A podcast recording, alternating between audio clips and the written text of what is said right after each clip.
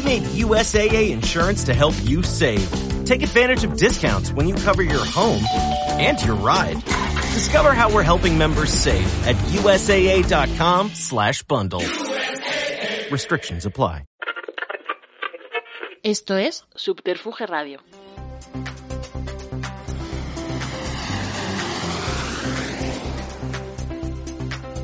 Le damos la bienvenida a Treintañeros a la Deriva, el podcast favorito de una generación formada por individuos que se creen únicos, especiales, con mucho mundo interior y que creen merecer todo en la vida, pero en realidad son tan ordinarios, comunes y vulgares como cualquier otra persona.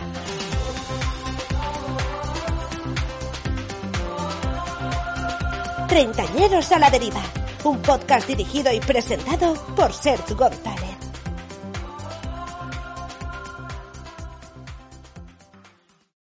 Te doy la mano para que desciendas conmigo al infierno, a ese oscuro lugar por el que estamos obligados a vagar durante décadas, un escenario hostil causa de la gran mayor parte de nuestras ansiedades, inseguridades y depresiones.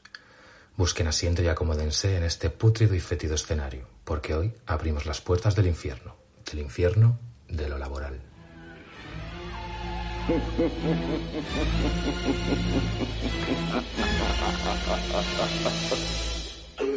Bienvenidas y bienvenidos un día más a Treintañeros a la Deriva, un podcast grabado aquí en los estudios de Subterfuge Radio y presentado por Ses González, que es quien nos habla ahora mismo. Y para conversar sobre el trabajo, eso a lo que todos estamos obligados a enfrentarnos, a menos que seas Victoria Federica, he invitado a un buen amigo que tiene una vida laboral diversa, algo habitual en nuestra generación. Eh, Aitor Goenaga es diseñador industrial, cocinero y actor ocasional, aparte de muchas otras cosas más. Comenzamos. Treintañeros a la Deriva.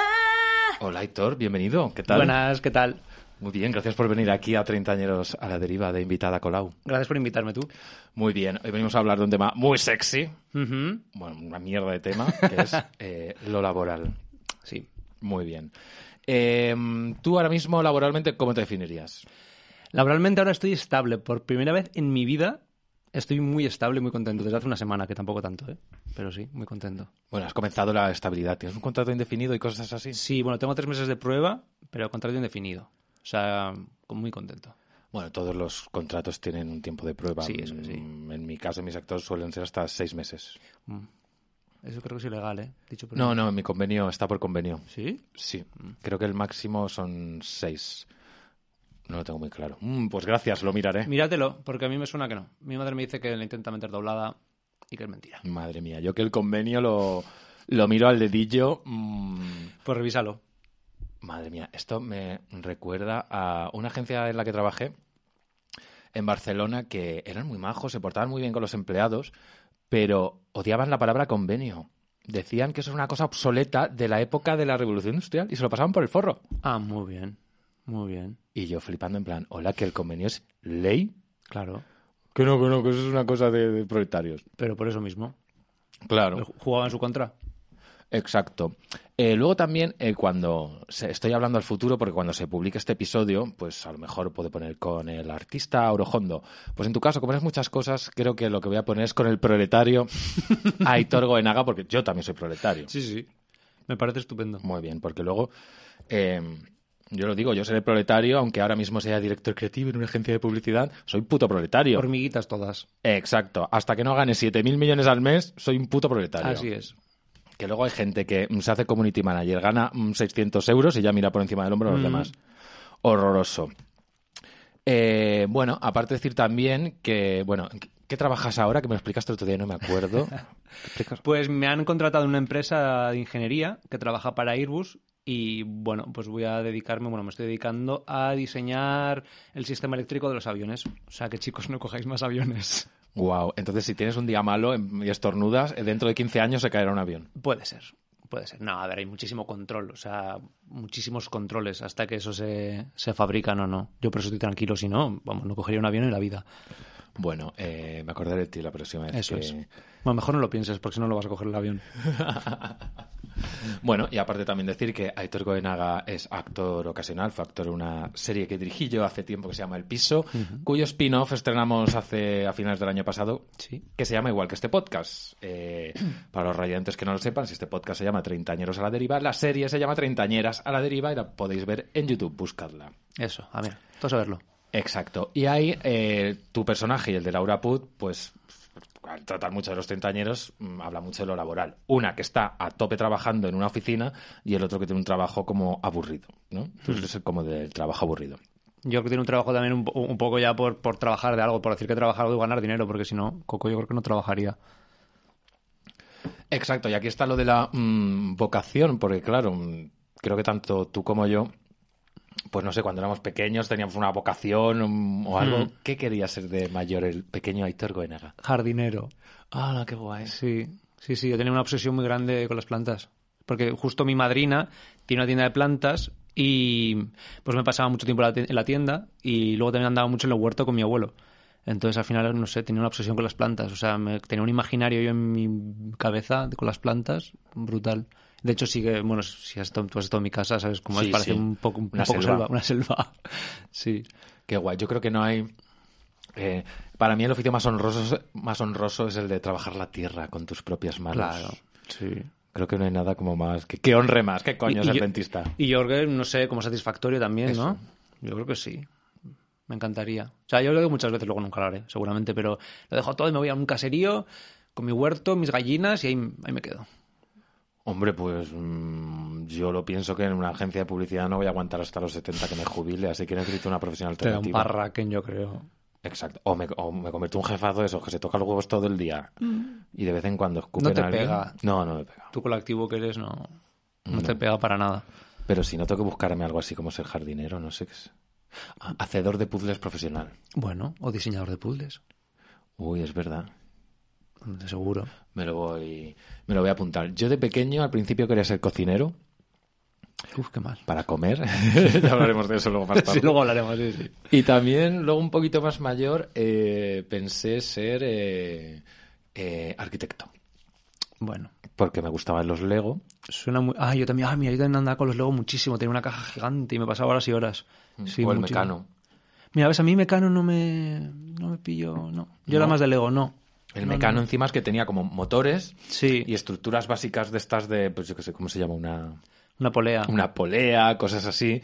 Buah, y con eso me, me flipaba mogollón. Ahora lo han mezclado, o sea, el Lego también tiene cosas de motor, porque ahora me estuve viendo el reality este de Ma- Ma- Lego Masters Hmm. y hay más paranoia, se pueden hacer unas cosas, o sea, de- nosotros teníamos cuatro piezas, cuatro tipos de pieza con cuatro colores y con eso lo tirábamos. Ahora hay motores, unas materiales, unas cosas loquísimas. Muy, muy guay, muy guay, se pueden hacer mil cosas. Jolín, yo al final solo podía, acababa haciendo como batidoras, que era como un mecanismo muy sencillo, que luego no, no usaba. Pero bueno, y luego cuando llegó la hora de elegir estudios, eh, estudiaste diseño industrial, ¿verdad? Sí, ¿Por qué? Puf, a ver, yo es que cuando llegué al instituto me metí en, eh, en el de humanidades, pero un poco por obligación, no sé, porque tampoco, o sea, ni tenía vocación así real y odiaba estudiar, yo, era, yo he sido siempre muy mal estudiante. Me metí en humanidades y suspend, o sea, aprobé todas menos las troncales. Y yo a, mi madre, yo quiero hacer el artístico, yo quiero hacer el artístico, y mi madre que no, que no, que no. Entonces ahí todo se fue a la psicóloga, en plan, tengo depresión, eh, me hicieron como un test, me dijeron, bueno, tonto no eres. Pero Entonces, maricón sí. bueno, eso aún no lo sabía. Ah. No, eso no lo sabía. Y, y llamaron a mi madre, mira, tu hijo quiere cambiar. Mi madre me montó un pollo en plan de, o sea, ¿en serio me has montado todo este lío para cambiar del artístico? Y me cambié al artístico. Pero yo no quería seguir Pues estudiando. muy bien hecho. Claro. Y, y en el artístico, pues nada, yo no quería estudiar. O sea, yo era como, mira, acabo el instituto y no sé, es que ni pensaba en el futuro. O sea, era como, yo no quiero seguir estudiando, odio estudiar. Y el segundo año tenía una asignatura que era diseño. Y ahí hicimos, bueno, tuvimos diseño industrial. Y dije, joder, esto me gusta.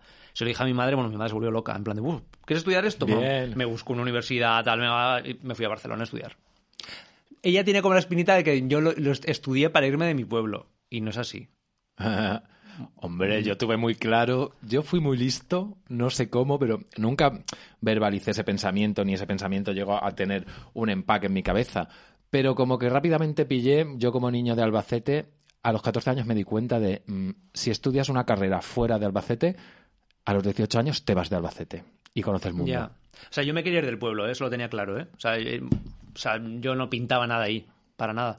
Pero no, tampoco, creo que no elegí estudiar eso por irme, ¿eh? sinceramente. No. Hombre, también nosotros venimos de una generación que nuestros padres eran como, tú eh, tienes que estudiar una carrera, la que sea, pero una, una licenciatura. Mi madre más que carrera era como estudia algo, o sea, era como haz algo, luego haz lo que quieras, pero estudia algo. Y la verdad que tenía razón, en parte. Luego, claro, yo me acuerdo cuando me metí en diseño industrial el primer día que te meten en el hall, el primer, ¿no? el, el encuentro con todos los alumnos y tal. Mm. Bueno, habéis elegido una carrera maravillosa porque tiene muchísima salida, bla, bla, bla. Mm, Dos, mes- dos años después, crisis, y no había curro para nadie. O sea, yo me acuerdo que intentaba encontrar prácticas, que ni nos la- no las encontraba ni en la universidad, o sea, era como tenemos que buscarlas nosotros. No había manera. O sea, era como, quiero trabajar gratis para ti. Es que no tengo trabajo. Era imposible encontrar prácticas. Sí, recuerdo que justo en la época en la que nosotros éramos universitarios, el diseño industrial era como wow, como la, la carrera de moda y que iba a tener muchísimo, muchísimo futuro. Pero al llegar la crisis parece que sufrió un bajón que yo creo que ahora está ya recuperándose. Sí, porque también se ha ramificado mucho y se, ha especializado en varias cosas y, y sí, sí, ahora yo creo que está un poco más en auge. Puede ser, sí. Pero vamos, si te quieres dedicar al diseño como diseñador diseñando muebles y tal, te vas a comer los mocos. Porque nadie se gasta ya un duro en muebles buenos y tal. Cuatro, cuatro personas. Bueno, pero ahora- yo ahora que me estoy mudando de piso y me estoy mirando tiendas online, pues al final diseñar para Maisons du Monde. Ah, bueno, sí, para sí, sí. Sclum. Sí, no sé. Pero bueno, yo creo que al final eso es como el diseño de lo fashion, que o te montas tu marca si tienes mucha pasta y muchas ganas, o si no. Pero es muy difícil igualmente. Es que la gente no quiere gastarse. O sea, y quizás ahora, ahora con que hay más plataformas y más marcas y tal, es quizás un poco más fácil. Pero yo me acuerdo de, de una chica con la que hablé, con la que quería hacer prácticas, y me decía, es que no tengo clientes españoles. Me decía, tengo una de España y es mexicana. El resto es de fuera. En España nadie quiere gastarse un duro en muebles. O sea, hemos pasado de comprar muebles castellanos para toda la vida a todo Ikea, tirar todo Ikea y usar y tirar, usar y tirar, usar y tirar. Ya, pero es que también es que con las veces que nos mudamos. No, no, claro, claro. O sea, la- el modelo de sociedad ha cambiado. Entonces, pues el, el consumo también ha cambiado, claro. Claro, yo ahora que me estoy mudando y que voy a hacer una compra de muebles de toda una casa, después de haber comprado mil muebles de Ikea una y otra vez y haberlos mal vendido, haberlos regalado, eh, como que voy a comprar muebles otra vez, que llevo muchos años ahorrando para eso. Y bueno, me va a gastar un poquito, eh, bien, pero me da miedo porque significa que voy a tener muchas posesiones que luego va a ser muy difícil moverlas. Entonces por eso no quiero gastarme mucho dinero. Nah, no le des vueltas. Sienta muy bien cuando te compras muebles, te lo digo. O sea, Sí. yo cuando la primera vez que me compré mis muebles y tal era como, ay, es mi casa. O sea, es como tu espacio. No sé, a mí me gustó. Ya, pero es que con lo de las vueltas que da la vida, ahora eso es lo que me da miedo, ¿no? Que... Mira, no puedes vivir pensando en el futuro a ver qué va... No. Ya, Tú tira para adelante. Te va bien, ¿no? Pues disfrútalo. Pues venga, tope, el sofá Claro. de Maison du Monde. Claro que sí. Y hablamos de esa época, creo que eh, en la época en la que fuimos universitarios, porque luego cuando llegó, ahora que tenemos treinta y tantos, que somos 30 años a la deriva, eh, cuando creo que mm, recuerdo la última buena época, la época de bonanza, fue durante nuestra universidad, que Ujú. creo que fue cuando más o menos acabamos nosotros los estudios y boom, crisis del 2008 y toda la mierda. Y yo recuerdo que cuando más rico me he sentido era cuando estudiaba en la universidad y tenía trabajillos y me sacaba un dinerete. Eh, me daban para mucho. La verdad que sí. Sí, a ver, es que yo también creo que lo único con lo que gastaba era entradas de festival, fiesta y es que no tenía más gastos. Entonces, Claro, yo en... porque en esa época pues mis padres me ayudaban a pagar, el- o sea, me pagaban el alquiler, la universidad estaba pagada, pues, pues era como jauja. Y encima no había ningún tipo, de- o sea, una preocupación real, entonces era como, venga, eh, Ya era eso, ya mis padres también me ayudaban con el alquiler y ya pues para mis vicios o, o recuerdo eso, cuando estudiaba en la universidad de Albacete, pues me iba a Alicante durante el curso y en verano pues a Albacete tres meses a morirme del asco, que Albacete en verano es Chernóbil. sí, pero no gastabas un duro.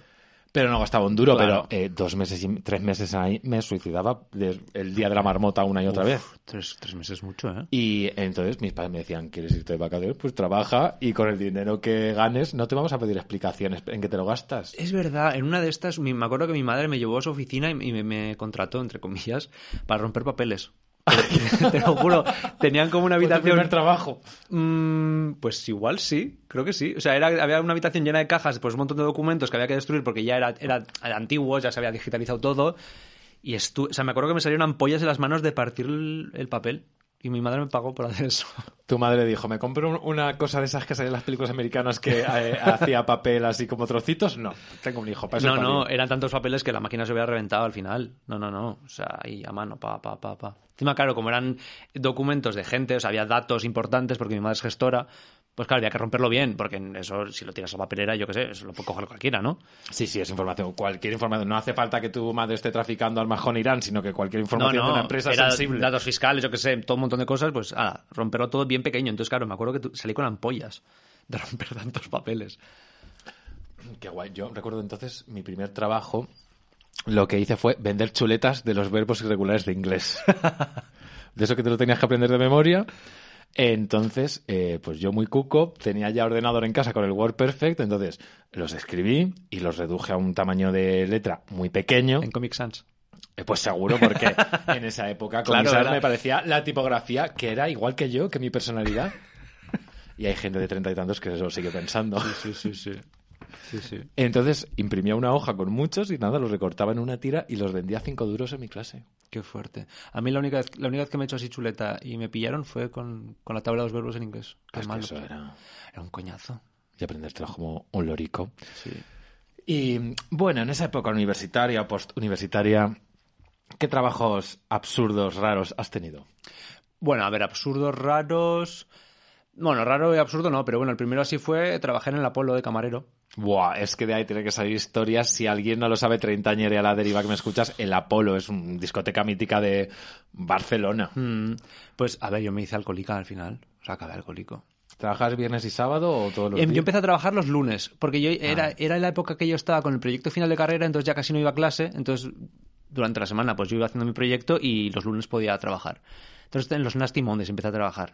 Eso, guiris borrachos a muerte. Bueno, bueno, bueno, bueno. O sea, me, han- me acuerdo una vez, me vino una y me dice, eh, te hago una mamada por un chupito. Hombre, eso los alemanes en, en Mallorca lo hacen mamadin. Lo llaman. No, no, pero esta era aquí.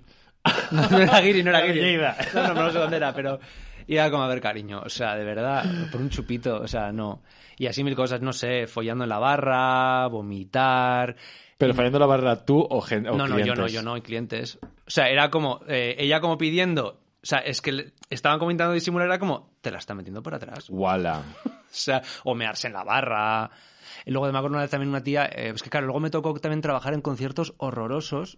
Eh, trabajé en el concierto de cómo era Muchachito Bombo Infierno. un infierno, eso sí que un infierno. Y me acuerdo que entró, pues la típica hipidrusca, vino a la barra y dice, eh, ¿cuánto vale la cerveza? Y no sé, a ver, era caro, era como, no sé, cinco pavos, seis pavos. Y, y digo, pues tal, y me dice, "Pf, putos comunistas de mierda. Y era como, o sea, comunistas no, perdona. eh, Capitalistas. Capitalistas, joder, sí, comunistas. Capitalistas de mierda. Y era como, a ver, pero yo estoy trabajando y tú has pagado una entrada para ver este mamarracho. O sea, ¿qué- ¿quién, quién es el capitalista aquí? O sea, Exacto, y encima le echas la bronca al camarerito que está Claro, era- trabajando. Era como, mira, tía, no sé, insultos, de todo. Nos- una vez uno nos amenazó un, un motero a toda la barra que nos iba a matar. Lo tuvieron que echar, bueno, mil historias de estas, sí, sí. A mí me encantaba el hecho de poder levantar la mano, llamar a seguridad y echar a la gente. ¡Qué eso, eso me guay! encantaba. A yo no pasaba ni una. De hecho, mis compañeros siempre acababan con números de teléfono de ligue y yo era tan borde que una vez acabé con un número de teléfono. Yo en hostelería nunca he ligado, la verdad. Yo es que era Trabajando odioso. en general. Yo, era, yo es que era súper borde. Ahora Bueno, me sí, a mi arrepiento. primer amor lo conocí trabajando en la FNAC de Alicante, muy bonito. Por lo demás, nunca jamás he ligado en el, en el trabajo de, de ningún tipo, la verdad. Yo trabajos absurdos que he tenido, bueno, por supuesto he trabajado en la hostelería, eh, cara al público es algo que hay que hacer, Hay que hacer. Que se nota. Yo veo la diferencia de- del que ha trabajado. Te hace mejor persona. Exacto. ¿no? Es que te enseña lo que es la sociedad. Sí. Que es, eh, por muy educado que tú seas, eh, tú vas a tener que poner una sonrisa y te va a venir un capullo a, a decirte gilipolleces. Ah. Y tú vas a tener que seguir aguantando esa cara. Uf, sí, ah, buah, es que es horrible, ¿eh? O sea, la de veces que habré pegado patadas a- al bidón de cerveza en plan de, es que lo mato, lo mato. Pues eso yo creo que, que aprendes eso, mucho de la sociedad eso, a contenerte. Yo, eh, mi trabajo, un trabajo guay que tuve durante la universidad era de camarero en el templo de los heterosexuales, la tagliatela, la, el culmen del romanticismo. Es el first date de, de los restaurantes, o sea, es que es así. Eh, exacto. es así. Un cine y luego a la tagliatela. Y madre mía, a ver, a mí me parece, la verdad es que ese camarero me parece muy divertido, pero lo que más me flipaba era gente que iba a cenar ahí creyéndose que estaba en el bully y estaba en la tagliatelle. Es como, a ver, cariño, eh, sabes perfectamente lo que vas a pagar, ¿no? Pues entonces exige de- a un nivel adecuado Totalmente. que no estás en el bully. Pero bueno. Pero es, es ese tipo de persona al final, eh, como en todo, que le das un mínimo de poder, entre comillas, y vamos. O sea, como cuando a un tonto le pones una placa, pues lo mismo. Claro. Luego está lo que yo digo, el, el- el síndrome de la, de la encargada de planta, que es que son, pues, eh, pues yo que sé, la típica persona que profesionalmente acaba en un H&M, por ejemplo, como acabé yo, pero asciende un poquito y la hacen encargada de planta. Entonces esa persona de repente tiene un poquito de poder y se convierte en una hija de puta. Sí. Eso es que lo han pisado antes, yo creo. Entonces es como tiene ese complejito. ¿no? Pero, jolines, yo, yo cuando he ascendido, eh, lo que he hecho es tener mogollón de empatía con la gente que tengo por debajo. Por decir, yo he estado ahí, Ya. entonces in- intentar enseñarles, pues los comprendo, porque he estado en el mismo nivel. Ya, pero es que esa gente juega la carrera de ratas que hay en esta sociedad, Madre yo creo. Entonces se, se confunden porque se piensa que con eso van a conseguir algo y es como, no, no, no, no vas a llegar a nada. Además estás en H&M, de encargada de planta. Quiero decir que no estás, no sé, en Repsol llevando las ventas de España.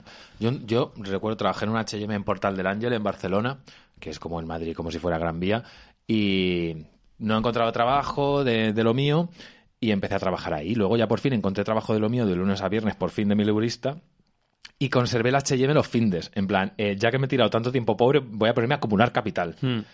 Y, y lo tenía como un trabajo pues para sacar más dinerito. Pero claro, si me echaban del H&M me lo iba a sudar porque ya tenía el trabajo de verdad. Entonces era tan feliz porque había trascendido, es decir, Claro. me daba tan igual que me echaran que yo iba con el H&M, yo sabía que hacía bien mi trabajo, Claro. pero iba ahí levitando en plan, ¿qué dices tú, encargada de planta? ¿No me toques las pelotas? Que cojo las cosas Que te escupo. voy. Que coge y me voy, claro, y me voy por la puerta grande. Entonces ahí reconozco que, que, fue, que fui muy feliz por eso, porque lo necesitaba. Y luego, eh, trabajos aburridos, rollo rompiendo papelitos.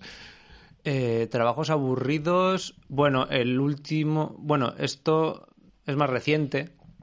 Estuve de camarero en un bar de Goya. Qué coñazo. Goya, barrio de Pijos de Bueno, Salamanca, ¿no? Sí, qué coñazo. O sea, es que se me hacía el tiempo eterno, eterno. Bueno, otro coñazo también. mm, trabajé en COS. Ah, en la es tienda de ropa. Que, Pero ahí estabas entretenido. a mí me aburría, o sea, yo sentía que perdía mi tiempo ahí, o sea, doblando camisetas y es que todo el mundo, o sea, mis compañeros se sabían todas las colecciones, tallas, tal, yo era incapaz de aprendérmelo porque es que me la sudaba tanto el trabajo, o sea, de hecho me echaron al final, duré un año.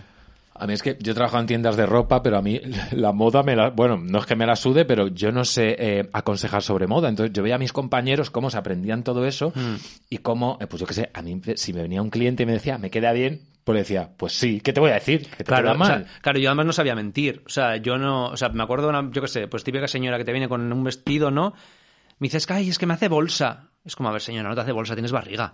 O sea, Exacto. O sea, vamos a ver, eh, ¿te queda bien? No te queda bien. O sea, yo si quieres te digo que te queda bien y tú te vas contenta y, y hacemos más caja. Pero es que no tenía ese afán de vender más. O sea, de hecho, nos hacían como un concurso. Bueno, sí, era un concurso, a ver quién vendía más.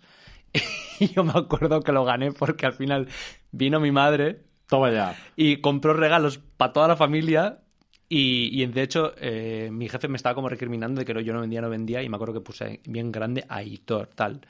Y, y saqué un montón de dinero. Ah, y ganabas como un extra o algo. Eh, hacía años te regalaban como un viaje a Londres y tal, eh, luego te, ya te daban un par de calcetines. Mm, yo recuerdo, por ejemplo, que en la, cuando trabajé en la FNAC, en la sección de libros en Alicante, en la FNAC lo ponen en la puerta muy grande que, que los vendedores no cobran comisión por venta, por lo tanto, significa que lo que está- te están recomendando Es verdad. es verdad. O, Mm. o es otra cosa que les honra es que es eso, que si no lo tenías y lo tenían en otra tienda de la competencia, se lo decías tranquilamente.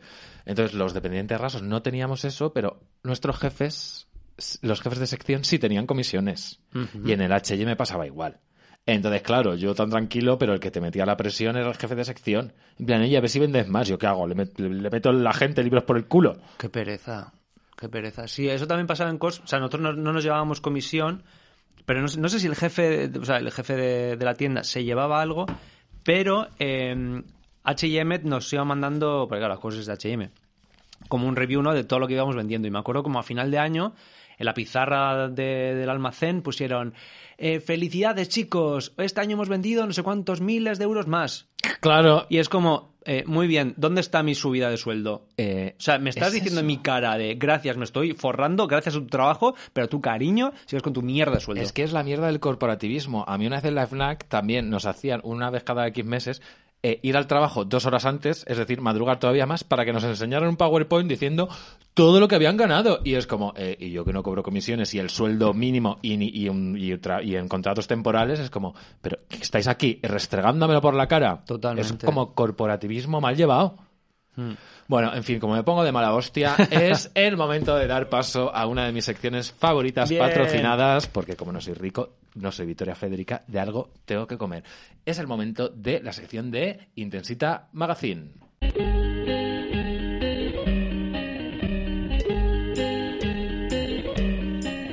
Cada miércoles en tu kiosco, Intensita Magazine.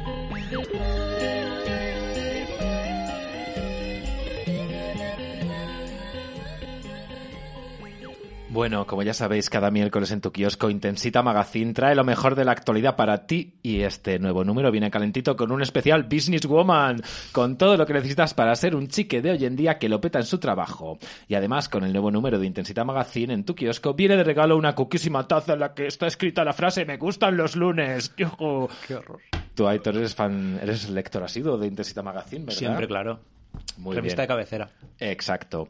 Pues en la sección de hoy de Intensita Magazine vamos a tratar un tema muy interesante y que a mí personalmente me da bastante rabia. Los compañeros de trabajo tóxicos. Y es que sobre los jefes tóxicos han corrido ríos de tinta, pero no se habla de esos empleados que no tienen conciencia de clase y se dedican a joderte la vida. Así que lo que vamos a hacer, Aitor, es repasar las eh, cinco o seis señales para saber si somos un compañero de trabajo tóxico. ¿Tú crees que has tenido gente así?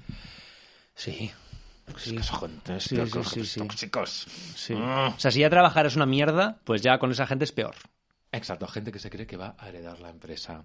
Bueno, pues primera señal eh, de que eres un empleado tóxico, porque amiga, date cuenta, míratelo, eh, que igual eres tú, radio oyenta.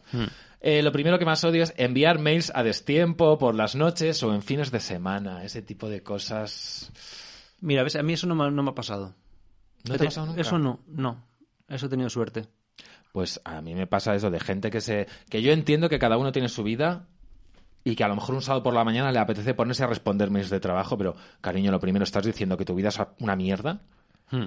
Y lo segundo, eh, mi consejo es prográmalos.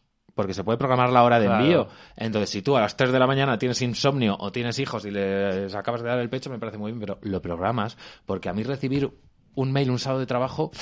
me- Te corta el fin de. Exacto, ya me, me- me saca de mi. Sí. de mi descanso. Entonces, eso no lo soporto. Sí, sí, sí. Así es que que- además debería ser ilegal. Ese es tu momento de descanso. ¿Por qué tienes que recibir ese email? En Francia es ilegal. ¿Ah, sí? Sí. Muy bien. Mira Es que los odio franceses- Francia. Sí, es lo que te iba a decir. Los franceses para unas cosas me dan como cosa, pero para otras lo hacen muy bien. No, para derechos de, de trabajadores, los franchutes son los mejores. Es que le cortaron la cabeza al rey.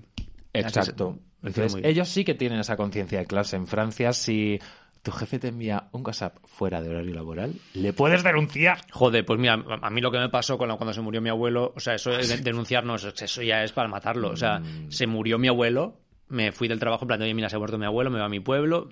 Y había un proyecto como a medias que yo iba detrás de mi jefe para terminarlo. Era como iba dando largas. Era como, bueno, pues lo tenía ahí, lo tenía medio hecho. Y estoy en la comida después del funeral, no, antes del funeral de mi padre, de mi abuelo, perdón, la comida, y me empieza a llamar que hay que hacer el trabajo. Y yo es como, vamos a ver, me has visto irme de la oficina porque se ha muerto mi abuelo. ¿Me estás diciendo de verdad que ahora de repente te corre prisa? Pues tuve que hacer el puñetero trabajo, ¿En serio? te lo juro. Sí, sí, sí. Muy fuerte, muy Madre fuerte. mía, pues esa gente es la que llegará lejos en el mundo de los negocios porque se la suda todas esas cosas. Un Borja Mari de mucho cuidado, era. A mí me pasó también una vez eso de que y, eh, operaban a mi padre, por suerte era una operación muy, muy sencilla y sin riesgo, pero, coño, pues operan a tu padre. Sí, yo y, qué sé. y al final, pues tenía tanto trabajo que tanta presión que yo fui el mismo que decidí que no. Que no podía ir a Albacete porque tenía que trabajar, pero ya por suerte ahora yo, no, no, no, no. La salud es lo primero, la familia es lo primero y trabajo es trabajo. Mm. Y da igual que se esté cayendo el mundo, joder, qué asco la gente. Sí, es que además nos hacen creer muchas veces que nuestro trabajo es como primordial, es necesario. Es como, a ver, trabajos primordiales necesarios están los de los médicos Eso. y cuatro más. O sea, No estamos operando a corazón abierto. A ver que sí, ¿habrá juego en dinero? Sí, bueno. Pero no, bueno. pero mm, hay que saber diferenciar lo urgente de lo importante, porque sí. mm, yo también llegó un momento que cuando me venía todo el mundo de la oficina, esto es urgente, esto es muy urgente, eh, yo le, ya llega un momento que me, se me hincharon las pelotas y les dije, vamos a ver, que no somos ci- neurocirujanos, Claro. que somos publicistas, que lo que hacemos es molestar a la gente. ¿Qué pasa? ¿Que el cliente no va a recibir su banner? ah, ¿Lo va a recibir tres horas más tarde? Que un banner se dedica a molestar. Que no somos tan importantes. Uy, qué rabia. Oh, bueno, me voy a poner de mala hostia. eh. Joder, vas a salir quemando Sí, containers, ¿eh? sí, sí, sí. A ver, chale. A ver, otra señal de que, mía, amiga, date cuenta, eres eh, una mm, compañera de trabajo tóxica. Una cosa que odio. Creer que cuanto más larga sea la reunión, más efectiva es o mejor es. Pues, igual, que, igual que en el trabajo, cuantas más horas metas, mejor. Mentira. No eres más productivo. Pues en la reunión lo mismo. Exacto, es como hay gente que da bucles y vueltas o eso de gente que le gusta calentar la silla y que le encanta eh, alardear de, Buah, es que ayer me fui de la oficina a las 3.000 o es que me he levantado tres horas o gente que alardea de no haberse cogido vacaciones porque tenía que trabajar. O bueno, o, o que pregunta cosas obvias por, por hacerse notar, que es como, a ver, cariño. mm, No hace falta que preguntes tonterías que sabemos todos la respuesta para que el jefe te vea interesado en el tema. Wow, sí, de esa gente. O sea, no. Quédate calladito y ya está.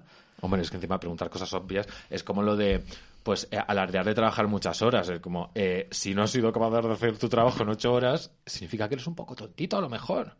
Alardear de Totalmente. que eres una persona eficiente, no de Mm. que eres un puto calientasillas. Oh. Eh, otra cosa, otra señal de mm, asqueroso compañero de trabajo tóxico es clasismo interno, es decir, llevarte bien con unos compañeros y pasar de otros. Uh, sí, eso yo lo he vivido mucho en cocina. La del office, la que limpia los, los cacharros y tal, es como. La trataban fatal, era como todos los cacharros quemados, tal. Y es un grave error, porque tienes que llevarte muy bien con esa persona, Eso. porque siempre te va a sacar las castañas del fuego. Exacto. Es así.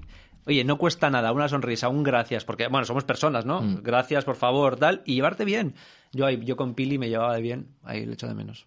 Ay, no, yo cuando he trabajado en, en cocina, también mis cocineras, recuerdo una, una cocinera rumana que tenía yo trabajando en la Feria de Albacete. Ay, qué bien que será de ella. Pero eh, eso, eso yo lo noto mucho eh, y pienso lo mismo que tú, porque yo lo noto. Mi mundo es como un mundo de oficina, de agencia de publicidad, y es gente que a, a estos tipos de trabajo, que casi siempre están hechos por mujeres, que son la limpiadora, la de administración y la de recepción, mucha gente las trata con condescendencia o por encima del, horno- del hombro o simplemente las ignora por el hecho de tener como unos trabajos que ellos consideran que son menores. Y yo pienso lo contrario. Primero, porque me encanta hacerme amigo de la limpiadora, de las de recepción, siempre son unas ellas, ellísimas, que siempre todas tienen unas historias que flipas. Ya, ya. Y es que luego encima, coño, pues si te haces amiga de la de administración, eh, oye Titi, mi nómina, ¿qué pasa? ¿Cuándo va a estar? Claro. Si te haces amiga de la de recepción, oye, Cari, que me llega un paquete de Amazon, oye, entérate de esto. Hay que tener un poquito de ojo. Pues, eh, pero eso, el ojo es, llévate bien con todo el mundo, Sí. da igual el, el trabajo que, Sí, sí, sí, sí, sí. que haga, pero me da una rabia que, que ay, como los las consideran, que es que ya digo, que siempre son mujeres ese tipo de, de- de perfiles considerados más bajos, y que los tratan así como, como si fueran menos. Ya. Yo en el restaurante que, traba- que, te- que, traba- que, o sea, donde trabajaba con Pili, eh, es el único restaurante en el que tú entrabas en la página web y salía el equipo, jefe de cocina, tal, no sé qué, y salía ella con su foto Muy como bien. persona, bueno, pues una trabajadora más que era imprescindible y era cara visible del restaurante. Hombre, es que, que las que están ahí en la pica fregando platos no... Bueno, es que tenía un garbo, madre mía, yo, no- yo hubiera llorado en esas situaciones, o sea, unos cristos, madre mía.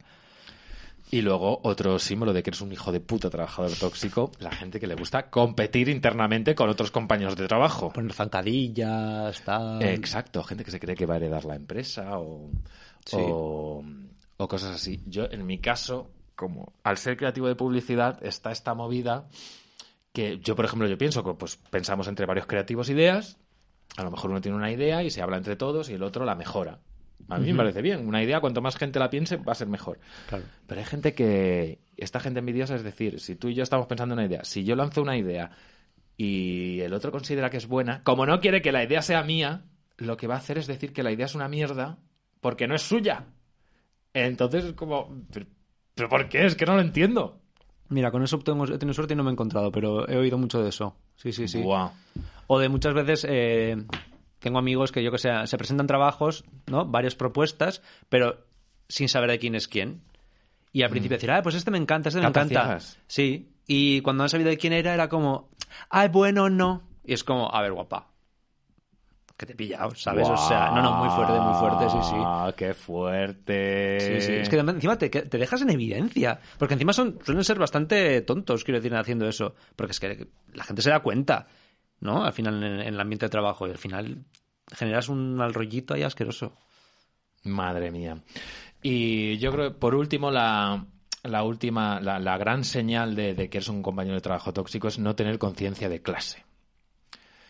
¿Y qué es eso? A mí, por ejemplo, me pasó en esta agencia de publicidad que no creían en el convenio.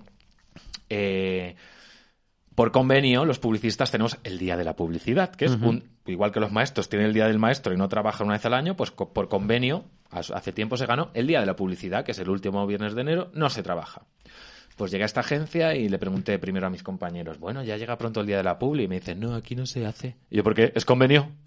No, es que el jefe del convenio se la suda. Yo, me da igual, pero el día de la publicidad es mi día de fiesta, de vacaciones y punto.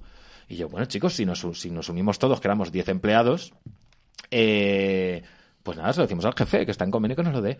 Y mis empleados, no, no, no, no. Mis compañeros de trabajo, no, no, no. Porque no querían como enfrentarse o, o- Ya, ya, ya. grupo por algo que era ley, coño. Pues yo dije, vale, primero se lo pregunté y dije, ¿no queréis luchar en grupo? Pues voy a luchar individualmente por- porque por mi- mis huevos que consigo ese día.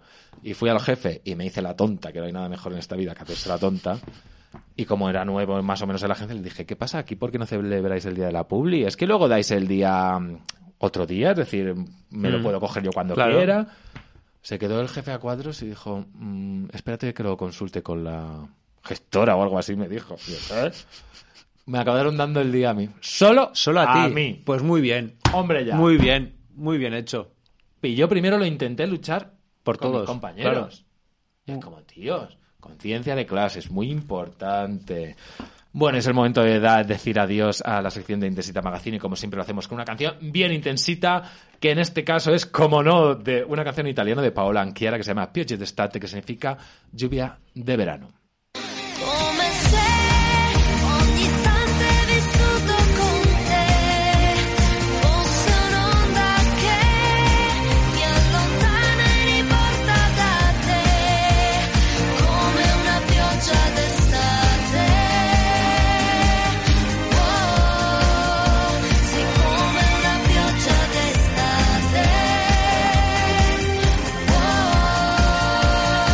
Bueno, ya terminó la sección de Intensita Magazine y luego, mm, hablando del trabajo y sus mierdas, está eh, todo lo contrario. El no tener trabajo y sus mierdas. Porque tú, tú también tuviste esa época que yo no soporto, que es cuando acabas la carrera, el máster, todo, o prácticas, de decir, hostia, es que tengo que encontrar ya trabajo que me mantenga de lo mío y no lo encuentras. ¿A ti te ha pasado eso? Buah, muchísimo tiempo, muchísimo, muchísimo tiempo. O sea, claro, es que tú piensas que yo me...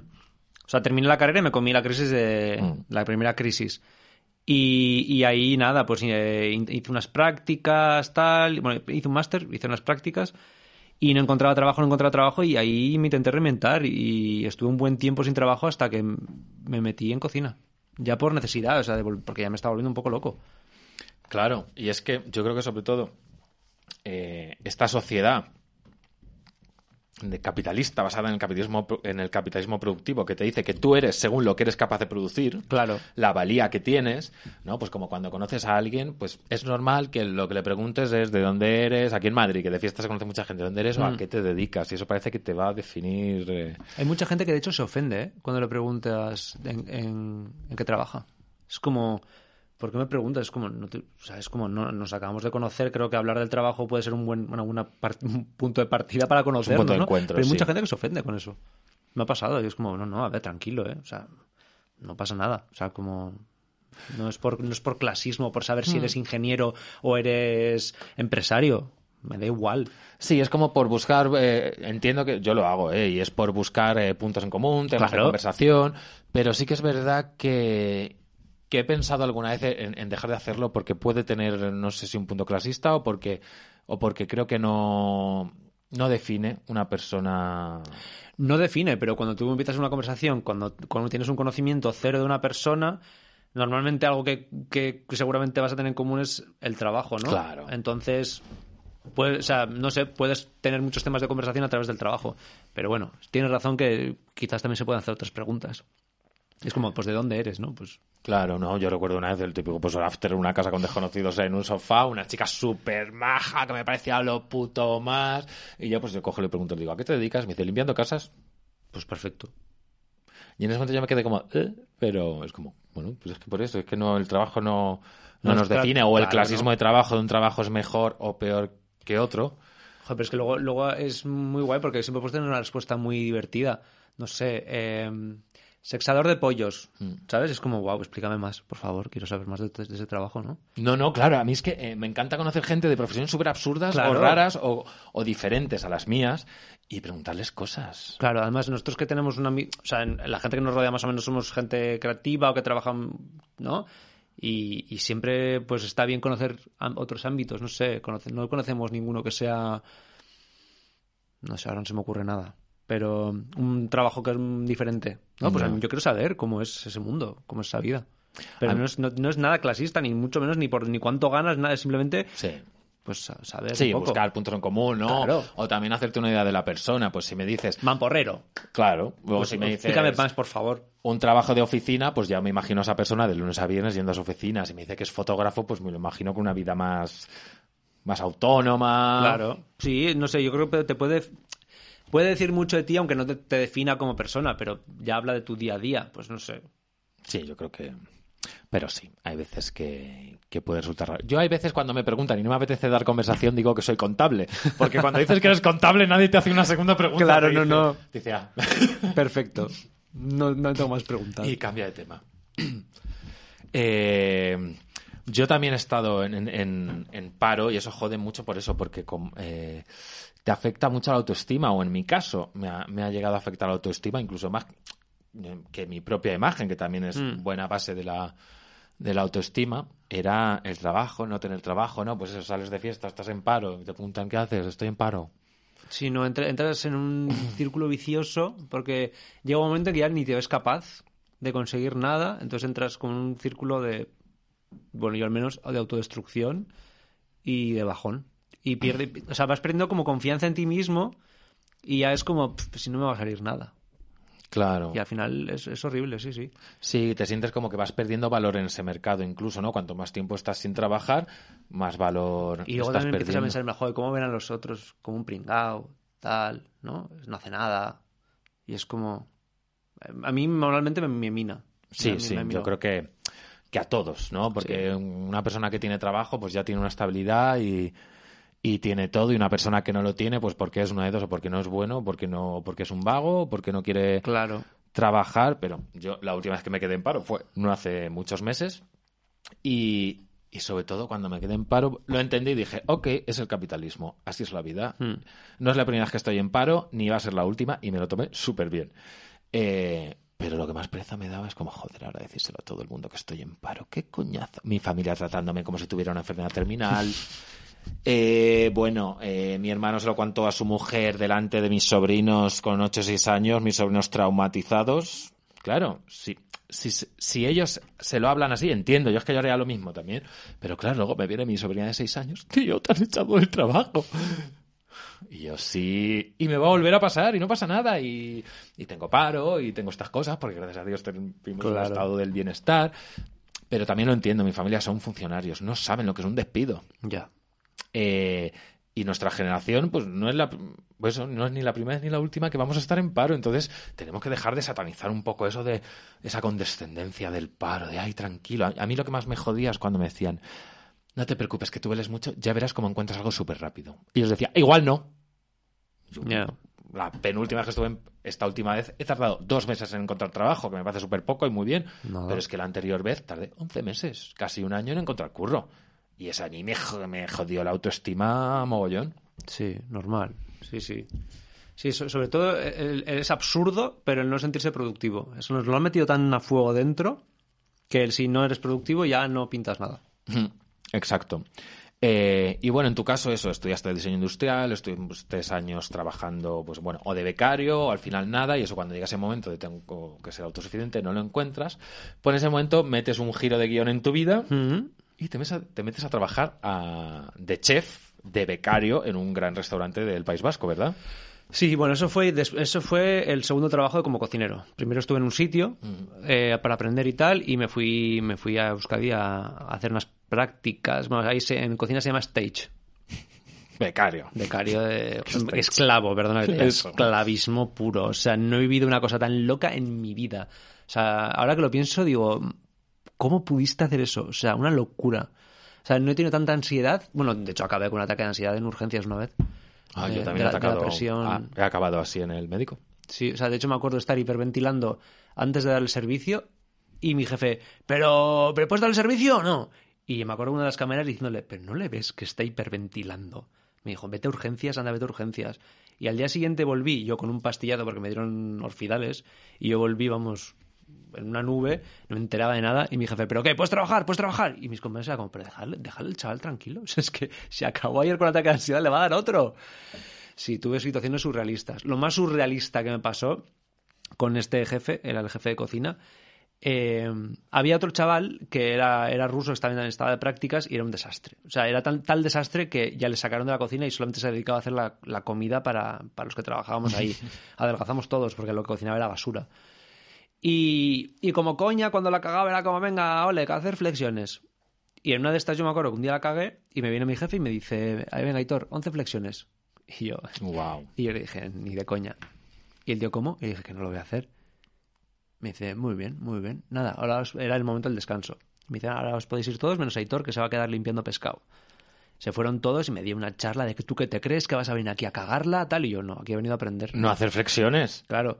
Me dice, tal, no sé qué. Y se fue, me, dejaron solo en la cocina ahí limpiando pescado. Y me quedé así un momento y dije, a ver, a ver, a ver, a ver. O sea, vamos a ver. Estoy aquí trabajando sin cobrar y tengo que aguantar el imbécil este que me quiere intentar ridiculizar haciendo flexiones. O sea, cogí mis cosas, me cogí mis cuchillos y mandé un email al chef, a él, a recursos humanos de, mira, abandono por esto, esto, esto y esto. Y, y el tío tuvo que venir a, a buscarme porque el chef le dijo, vete a buscarle porque este chico le quiero en la cocina, le pides perdón y lo quiero aquí. Y desde Bravo. entonces soy leyenda en ese restaurante. Es que hay que plantar cara. Sí, sí, sí. Sí, sí, sí. Es que Muy vamos, o sea, bien hecho. ¿En qué momento? Vamos, o sea, es que está, estoy metiendo como 15 horas trabajando sin cobrar. O sea, y encima, vamos, o sea, Es que lo de las flexiones es una forma de, de someterte y de Claro. denigrarte. claro. Y que si estás en el ejército, pues o estás siendo pues, un curso de monitor de body pump, pues lo puedes Pues llegar a, a entender, pero eso era denigrarte. O sea, no tiene nada que ver con mi trabajo hacer flexiones en ese momento. Yo tuve dos casos. En, yo cuando trabajaba en la tagliatela, eh, pues cada camarero teníamos como una especie de mariconera, gestionábamos nuestras cuentas y nuestro cambio y al final de cada servicio el jefe de sala nos decía, me tienes que dar tanto dinero que lo que tienes en tu mariconera. Y si nos equivocábamos, digamos que el error lo teníamos que, económicamente lo teníamos el dinero poner nosotros. Entonces yo en tres años no me equivoqué ni una vez. Pues una vez que me equivoco por 10 euros, me dice el jefe, tienes que poner tú los 10 euros. Y yo, hola, si fuera la octava vez que me equivoco, pero una vez en tres años por 10 euros, Claro. no, lo siento, lo tienes que poner tú. Pues al día siguiente fui con mis 10 euros en monedas de un céntimo y se los di. bien hecho. Y les dije, toma, y le di la bolsita de 10, cen- de 10 euros en monedas de un céntimo y le dije, es mi forma de decir que no, estoy de acuerdo. Pum. Se tiró la bolsa muerta de asco en una esquina toda la vida. Muy bien. Jódete. Muy bien. Es que hay que plantarse, a veces hay que plantarse. Es que si no, ¿no? Uf, no, no. Y, y en una super agencia de publicidad con una jefa muy tóxica, eh, también me pasó una vez, una mañana, me levanto a la calle después de años trabajando 20 horas al día sin comer, sin dormir y tal, y me quedo parado en mitad de la calle, parado, por un ataque de ansiedad, en plan de, es que no quiero ir a la oficina. Bloqueado. Es que no quiero. Y me fui al, al médico, eh, a urgencias, y bueno, pues le explicas un poco lo que pasa, y la tía dice, bueno, pues te, doy una, tienes una ansiedad del copón, te doy una baja de una semana. Yo, no puedo. Tengo tanto trabajo que como falta la oficina un día, se cae todo. Y dice, bueno, pues nada, pastillitas y a seguir. Y eso es lo que me dio. Entonces yo vuelvo a la oficina eh, a seguir trabajando empastillado con, pues, yo que sé, ansiolíticos.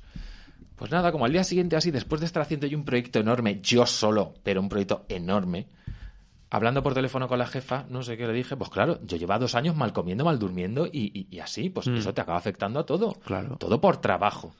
Eh, pues claro, al final el estrés lo acaba somatizando.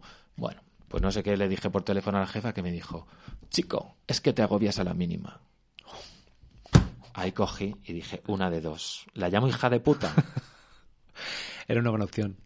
Pues en ese momento lo que hice fue colgar el teléfono, porque era como, es que va a estallar. Sí, sí, sí, sí, no, sí se te va a ir de las manos. Y, y bueno, le había colgado el teléfono a la jefa. Y la hija de puta lo que hizo fue, pues como me ha colgado el teléfono y se ha atrevido a hacerlo, ya no voy a volver a hablar más con él por teléfono. No sé, muy raro. Ya estamos, con los, ya- ya, estamos con los castiguitos. O sea, ya estamos con los castiguitos. Entonces, en persona, en la oficina, me trataba como si nada hubiera pasado, pero luego a lo mejor, de repente me llamaba un compañero de trabajo por teléfono que dice la jefa que no sé qué, y se la, se, se la oía a ella por detrás diciendo, y dile que esto, y dile que lo otro.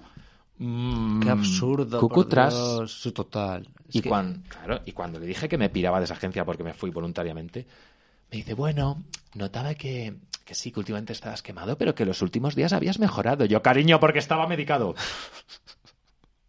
Muy fuerte. Qué horror. Ay, madre mía. Bueno, pues... El trabajito. Hablando de gente que está, fa- que está fatal de la cabeza, es el momento de el consultorio de nuestra amiga Leo Merman. Ay, me encanta. Ahí llega Leo Berman y su consultorio cucú. El consultorio cucú de Leo Merman. Bueno, pues como siempre, Leo Merman tiene un consultorio invertido donde él te va a hacer una pregunta y tú le tienes que responder. Vale. Así que esta es la pregunta de nuestro queridísimo Leo Merman. Eh, ¿A estas alturas vienes a pedirme un audio para el podcast? ¿Con la de curro que tengo encima? Mira, has vuelto a demostrarme ahora, ¿vale? Que te la pela todo. Que te la pela todo. Estoy cabreada y sigues sin decirme nada. Que te la pela absolutamente todo. ¿Vale? Todo. Con lo cual, estás respondiéndome con tres frases de mierda, viendo cómo estoy, que no me puedo permitir ponerme mala, que estoy hasta arriba, que se acaba el mundo en 2030 y aún tengo mucho trabajo que hacer, sabiendo que lo has hecho tú mal, pedazo de imbécil, que no lo he hecho yo, que lo has hecho tú, en vez de llamarme, en vez de pedirme perdón las veces que haga falta, o decirme algo, me dices, me voy a vestir no sé qué, te vas a la mierda, y ahora ya sí que no voy a hacer nada, no voy a hacer nada, no voy a hacer nada. Bueno, pues Está un poco malita, ¿no?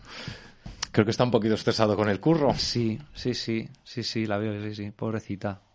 Pues Joitor, lo siento, pero no va a haber sección de Leo Merman porque está currando el cabrón. Pues muy mal. Me hacía ilusión su pregunta. Pero bueno, no pasa nada. Ya, lo siento. No pasa nada, no pasa nada. Ya se lo echaré en cara. Pero es lo que tiene trabajar mucho. Y claro, eso, hablamos antes de... es- es- Quiero hablar de esas consecuencias de trabajar eh, mucho, porque a mí me llegó a afectar mucho, aparte de psicológicamente, por supuesto, pero también físicamente. Es decir, si yo trabajaba 20 horas al día, cuando llegaba a casa no quería echarme a dormir. Entonces me, me quedaba más horas jugando a la Play y dormía tres horas al día. Y luego comer no comía. Entonces, ¿a ti también ese estrés, por ejemplo, trabajando de, en el restaurante este vasco de becario, cómo te afectaba físicamente o psicológicamente? Físicamente, o sea, yo en mi vida he tocado fondo de esa manera física y psicológicamente. O sea, de despertarme por la mañana y no poder moverme. O sea, decir, no puedo más. O sea, no puedo más. Cansancio extenuante físico yo también. Sí, y psicológico, o sea, ya ni oía. Yo me acuerdo de estar en cocina y la gente, Aitor, Aitor, y era como, no me oye, te lo juro, o sea, vivía como una burbuja. De hecho, me acuerdo que Ana, Ana Gordillo, eh, fue a Bilbao y quedé con ella. y me acuerdo que fuimos a tomar una cerveza y nada, nos estábamos tomando cervezas tal, y me dice, Aitor, ¿es- ¿estás bien?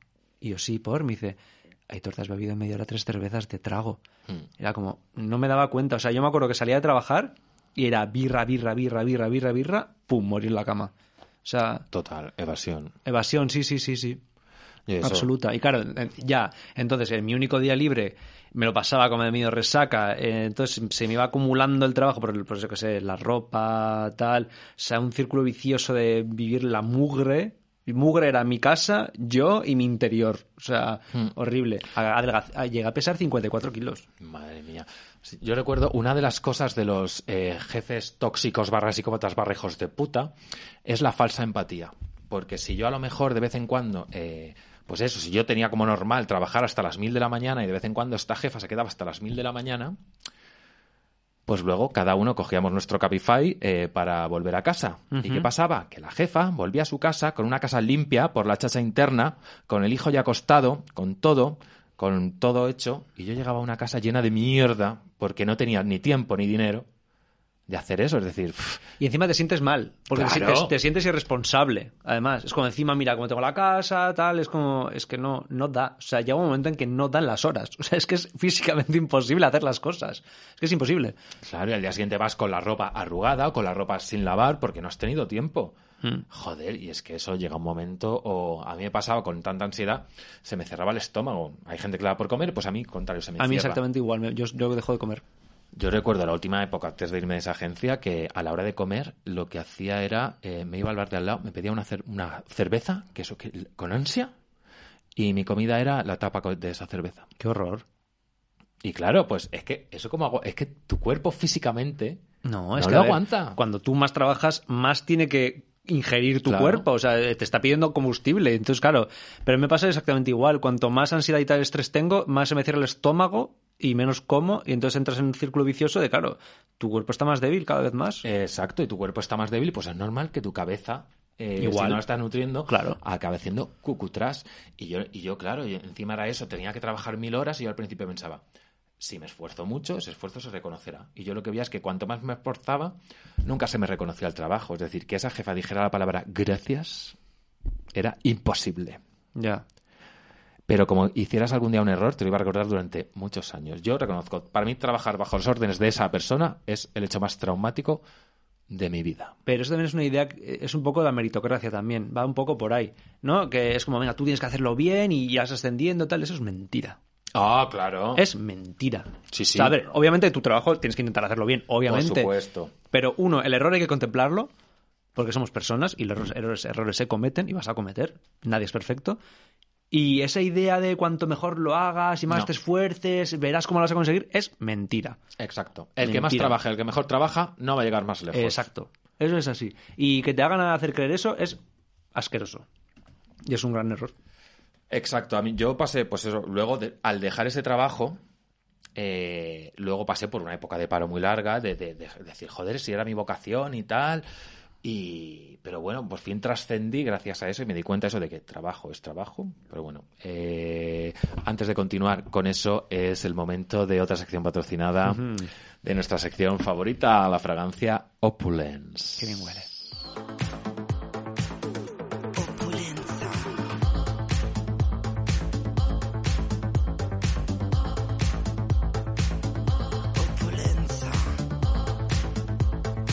Opulence, el perfume para ella.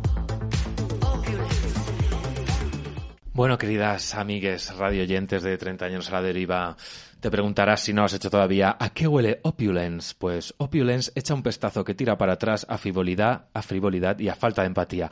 Huele a ese pijo engominado asqueroso que dice que los pobres son pobres porque no se han esforzado lo suficiente. Huele a esos compañeros de trabajo que tienen hijos y los usan como excusa para darte más curro ya que tú no tienes hijos. A los que yo les digo, pues haber cerrado las piernas, cabrones. Pues a eso, queridos radio- radioyentes, huele la fragancia Opulence. Mm, qué rico. ¿Te gusta Me encanta. ese olor? Bueno, Mm. como sabes, como invitada a Colau de 30 años a la deriva, eh, luego a la salida de Subterfuge Radio te damos una caja de productos Ay, Opulence. qué bien. ¿eh? Perfecto. Bueno, pues esta sección que hablamos de frivolidad, quiero hablar de un tema que vi el otro día en internet y me puso de muy mala hostia. A ver. Pues, ¿conoces la revista Forbes? Sí. Que se dedica a hacer listas de gente con dinero. Sí. Pues Forbes sacó la lista que era 30 under 30, es decir, treintañeros, eh, bueno, eh, 30 personas con menos de 30 años que lo petan. Su asquerosa descripción era la siguiente, voy a intentar eh, hacerlo sin vomitar. Dice, el talento no entiende de fronteras ni de género, ni tampoco de edad. Forbes España elige a 30 jóvenes muy próximos a los 30 años que desde su juventud son ya líderes, profesionales, influyentes en muy diversos sectores productivos, desde la tecnología, la cultura, la sostenibilidad. bah. Son brillantes, lo han demostrado en el desarrollo de sus carreras, han hecho crecer de forma exponencial las compañías que han fundado que dirigen, pero además generan un impacto real en su entorno. Venga, anda ya. Anda ya. O sea, a ver, no sé cuál es la lista y no los conozco, pero me juego mi huevo izquierdo que vienen de Dilo, familia, de familia de familia bien, con dinerito, con contactos y bien posicionaditos ya de casa. Exacto. O sea, vamos a ver. Es lo que hablamos de la meritocracia. No existe. El ascensor social ese no existe. Y yo no digo que sean malos trabajadores, seguro igual son buenísimos, Claro. pero quiero decir, no han partido del mismo punto que el resto de gente. Eso Por es así. supuesto. Y eso para mí no es un mérito. Tampoco, tampoco estoy en contra, quiero decir, si tú lo tienes, lo tienes. Me Sí. parece perfecto. Pero no hay que aplaudirlo tampoco. ¿no? Pero claro, o hacer creer a la gente eh, que, que algún día puede estar en esa lista.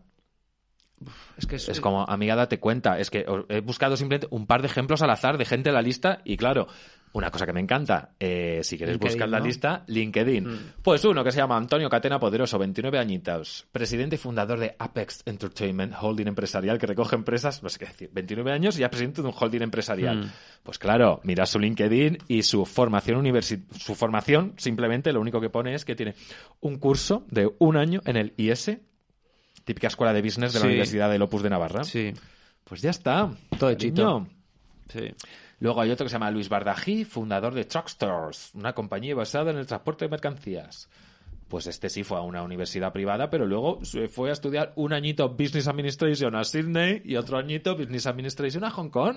Que es que además, aunque yo quiero decir, yo estoy seguro, si yo estudiara eso, no tendría esa empresa. Porque tienes que tener, tienes que tener dinero para montar la empresa y contactos. Y estoy, a ver, lo digo sin saber, pero estoy casi seguro, o sea, no lo sé, pero tampoco tengo dudas, de que la familia tiene mucho que ver y los contactos tienen mucho que ver. Hombre, es que, es que ahí está la cosa, es endogamia, es decir, tú naces, porque una cosa es la gente con dinero, que, que tener dinero más o menos, pero es los pijos, que yo odio, son los endogámicos, Mm. es decir, nacen en un barrio de pijos, en un pueblecito de pijos, se, se, se reproducen con esa gente, van al colegio con otros pijos que luego se dan trabajo unos a otros o en esas universidades privadas o el Opus que siempre está ahí metido y tienen hijos entre ellos, se relacionan, Mm. por eso los pijos tienen la misma cara. Es alucinante. O sea, yo lo pensaba el otro día, iba por la calle y vi a, a un pues, típico Borja Mari y dije, pero siguen teniendo las mismas facciones, el mismo pelo, la misma ropa desde los años, no sé, que... Desde la Edad Media que llevan Sí. heredando. O sea, es que es alucinante.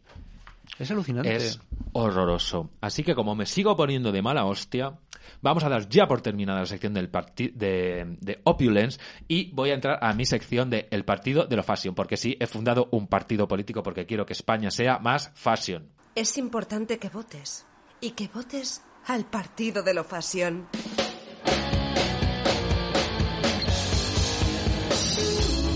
España se merece ser más fashion. Vota fashion. Vota al partido de lo fashion. Make España fashion again. Vota fashion. Vota España. Vota fashion. Bueno, Aitor, ¿tú me vas a votar en eh, las próximas elecciones? Sí, pero lo de España quítalo. Ah, es verdad. Bueno, bueno, ¿No? es que... sí, bueno, puedo poner Make Albacete Fashion Again. Si es de Albacete, yo lo voto. Vale. Sí. Bueno, encima, eh, como estoy empadronado en tu casa... es verdad. Ah, de de hecho, tengo la cartita por ahí.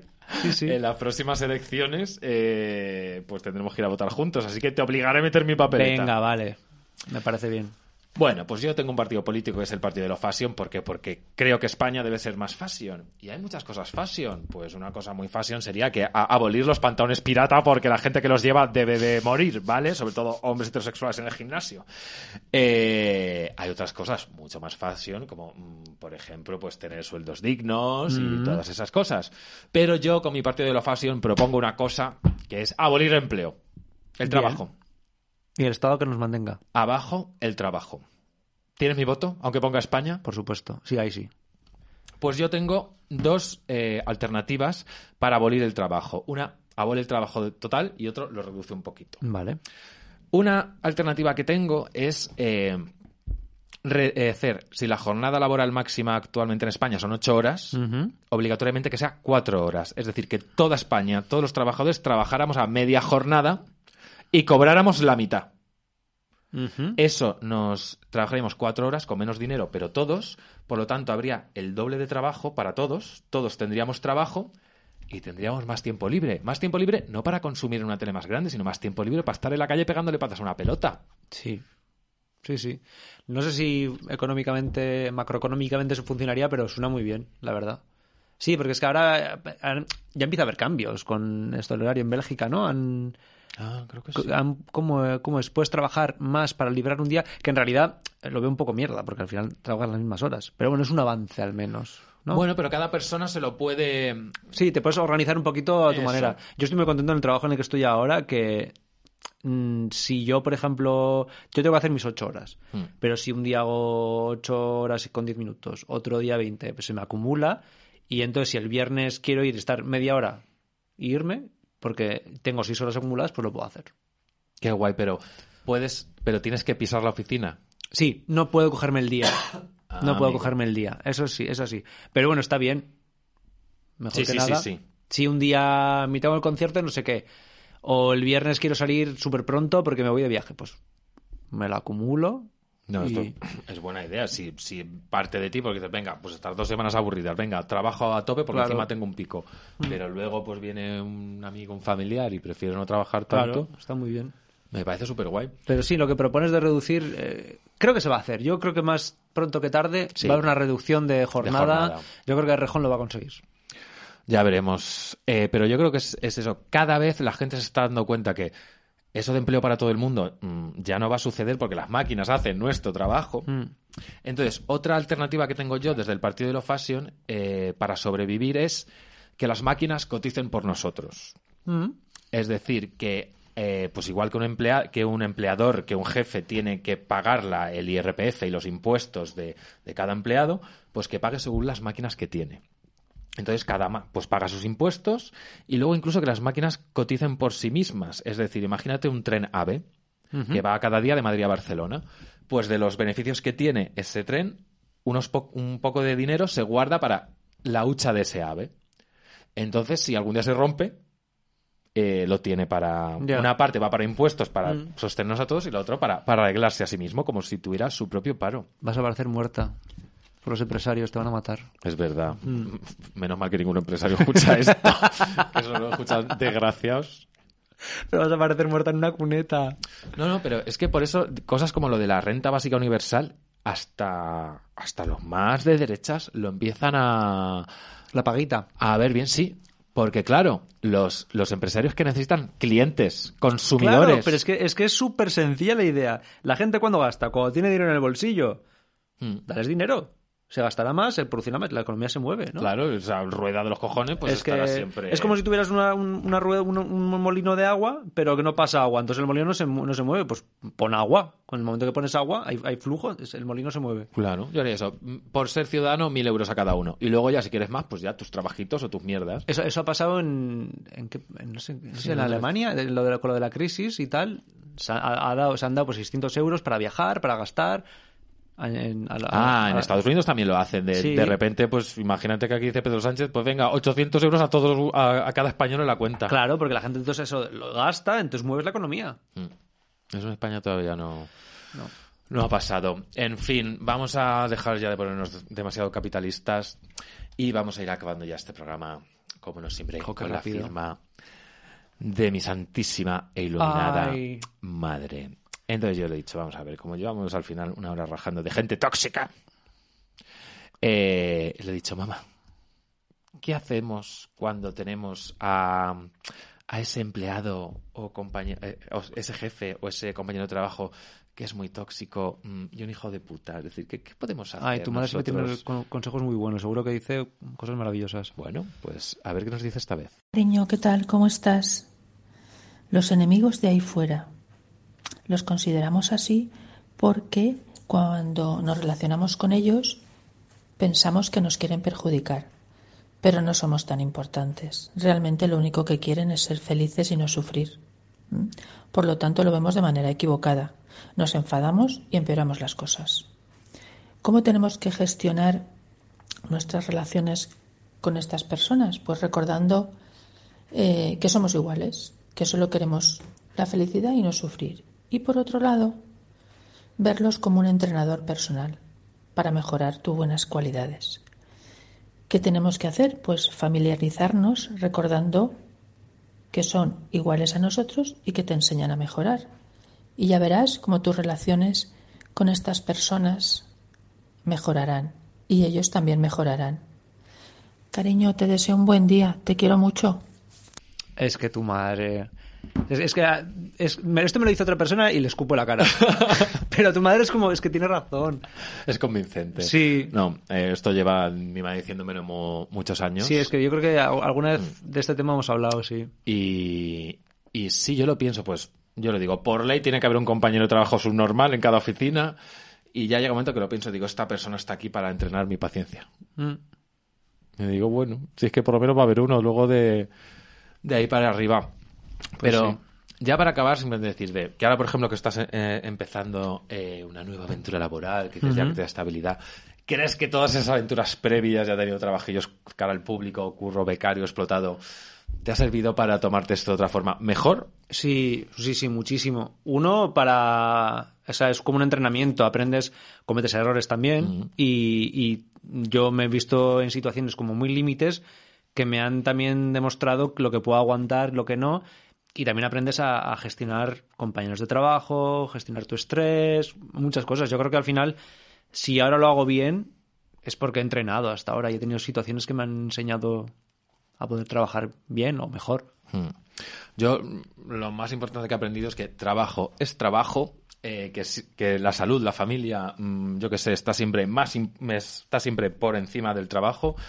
Y lo que digo siempre, mis aspiraciones ahora están fuera de la oficina. Me gusta mi trabajo, me encanta hacer mi trabajo y lo hago muy bien, de muy buena gana, pero mis aspiraciones están fuera. Y yo lo que busco en un trabajo es que no me toque los cojones y que me dé tiempo libre para hacer lo que yo quiera. Sí, sí, sí, o sea, tienes toda la razón, pero sí que es verdad que en el trabajo pasamos tanto tiempo de nuestra vida Hmm. que, que al final hay que intentar que sea un tiempo que lo pasemos lo menos mal posible, ¿no? Al final. Y estar bien, tener un ambiente de trabajo saludable y unos, no sé. Yo creo que es súper importante. Pues mira, yo creo que ese speech te lo acepto ya. Como final de episodio, terminemos esto por lo menos Vaya, de una manera eh, Feliz. Positiva, feliz. ¡Viva el trabajo! ¡Yujú! Bien, Eh, mañana a trabajar otra vez. Te voy a llevar la, te voy a, ahora te doy la taza de Intensita Magazine de Me Gustarlo el Qué lunes, bien, ¿vale? maravilloso. Te la llevas de, de recuerdo. Pues muchísimas gracias, Aitor, por A ti venir por aquí invitarme. a charlar. Y nada, queridas, querides radioyentes de Treintañeras a la Deriva, nos vemos dentro de 15 días con otro temita y otro invitado. Y como siempre, terminamos este episodio con una canción que me gusta mucho del cantante Diodato que se llama Il Comerciante. Hasta luego. Adiós. Radio.